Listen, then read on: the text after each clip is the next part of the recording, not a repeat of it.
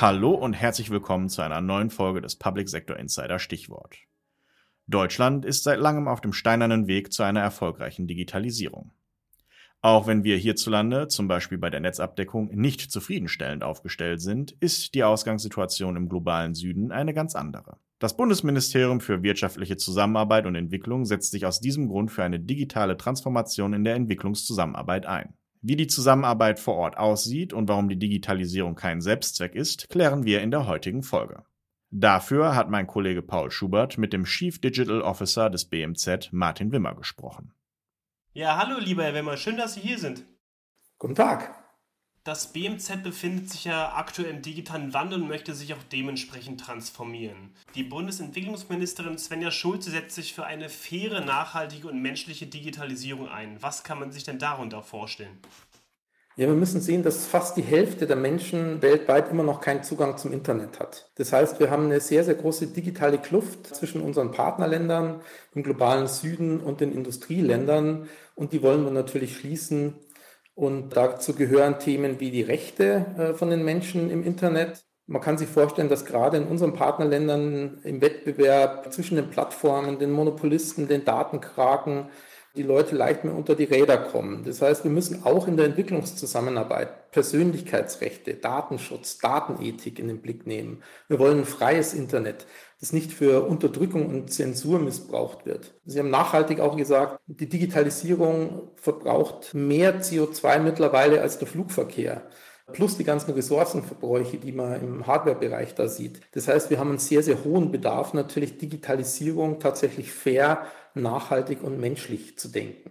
Könnten Sie mal beispielhaft erklären, mit welchen Partnerländern Sie zum Beispiel zusammenarbeiten und über welche Themen genau geredet wird oder angepackt werden? Also grundsätzlich ist unser Partnerspektrum natürlich der globale Süden. Da gibt es Länder, mit denen wir enger zusammenarbeiten und Länder, die vielleicht auch ein Stück weiter weg äh, sind vom täglichen Arbeitsalltag.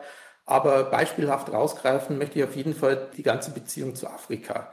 Unsere Kontakte zu Afrika, zu Smart Africa, zur Afrikanischen Union, also den Institutionen, die dort das Thema Digitalisierung vor Ort vorantreiben, sind sehr, sehr gut. Da wurde auch in den letzten Jahren schon hervorragende Arbeit geleistet. Und in der EZ läuft halt viel über bilaterale Beziehungen. Das heißt, Präsenz vor Ort hilft, um nicht so kolonialistisch im Land aufzudrängen, was wir für richtig halten, sondern wirklich zu erfahren, was ist vor Ort nötig, wie ist der Stand der Dinge, wo können wir vielleicht auch lernen. Technisch würde man sagen, wir sind ganz nah an der UX, an der User Experience Schnittstelle und spiegeln da einfach die realen Verhältnisse vor Ort im Land wieder zurück in unsere entwicklungspolitische Arbeit. Das ist mir auch ganz wichtig, denn die Fragen von Infrastrukturausbau, also Satelliten, Leitungen, Kabel, Rechenzentren, die Fragen von Hardware-Durchdringung, Endgeräte, jedes Auto ist heute ein, Computer, jeder Kühlschrank ist ein Computer. Die Frage von, von Softwarelösungen, die im Land, Bereich Landwirtschaft oder Klima oder wo auch immer nötig sind, die unterscheiden sich natürlich massiv von Land zu Land und dort auch von Region zu Region. In den Großstädten ist es völlig anders wie in den, in den ländlichen Regionen. Und deswegen kann man das auch nicht alles über einen Kamm scheren sondern wir versuchen da schon sehr nutzerorientiert zu arbeiten. Neben Afrika ist Ukraine natürlich im Moment ein sehr, sehr wichtiges Thema für uns. Wir sind da in enger Absprache mit den Kolleginnen äh, aus der Ukraine, wollen da im Bereich GovTech enger zusammenarbeiten. Und generell gilt einfach, dass Digitalisierung nicht ein Selbstzweck ist, wenn man in der Entwicklungsarbeit äh, da unterwegs ist.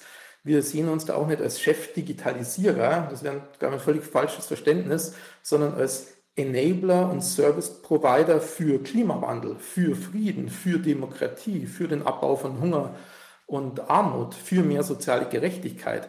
Und diese Ziele zu erreichen, groß gesprochen die 17 SDGs, das kann man halt nur aus unserer Sicht, wenn man digitale Lösungen hat und da arbeiten wir dran, ganz intensiv mit den Ländern zusammen.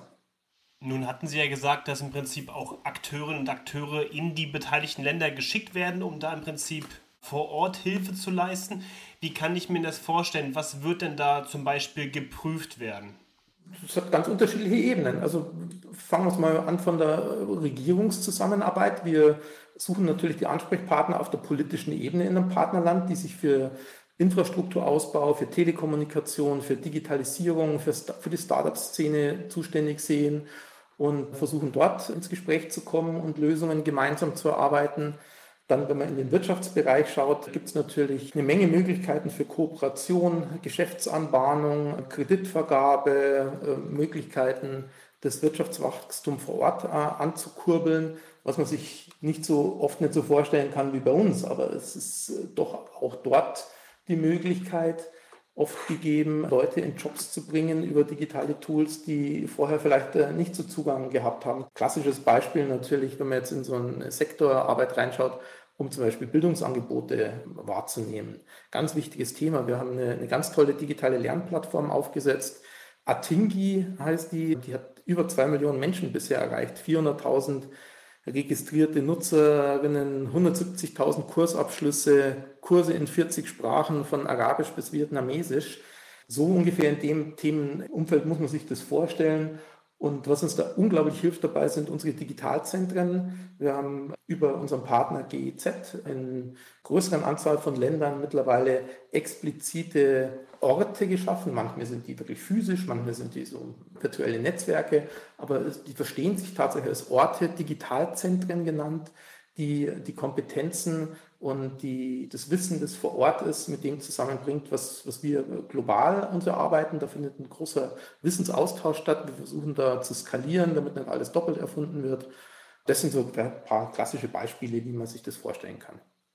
Vielen Dank, Herr Wimmer, für das Gespräch. Vielen Dank Ihnen, hat Spaß gemacht. Das war Paul Schubert im Gespräch mit Martin Wimmer. Wissensaustausch ist auch uns beim Behördenspiegel wichtig. Während das BMZ dabei vor allem den Austausch zwischen Nationalstaaten fokussiert, widmen wir uns seit einigen Jahren mit verschiedenen Regionalkongressen der Verwaltungsdigitalisierung. Am 5. September dreht sich bei Nordländer Digital alles um die norddeutschen Bundesländer. Auf www.nordländer-digital.de können Sie sich bei Interesse noch anmelden. Wir freuen uns auf Sie und wünschen Ihnen noch eine schöne Woche.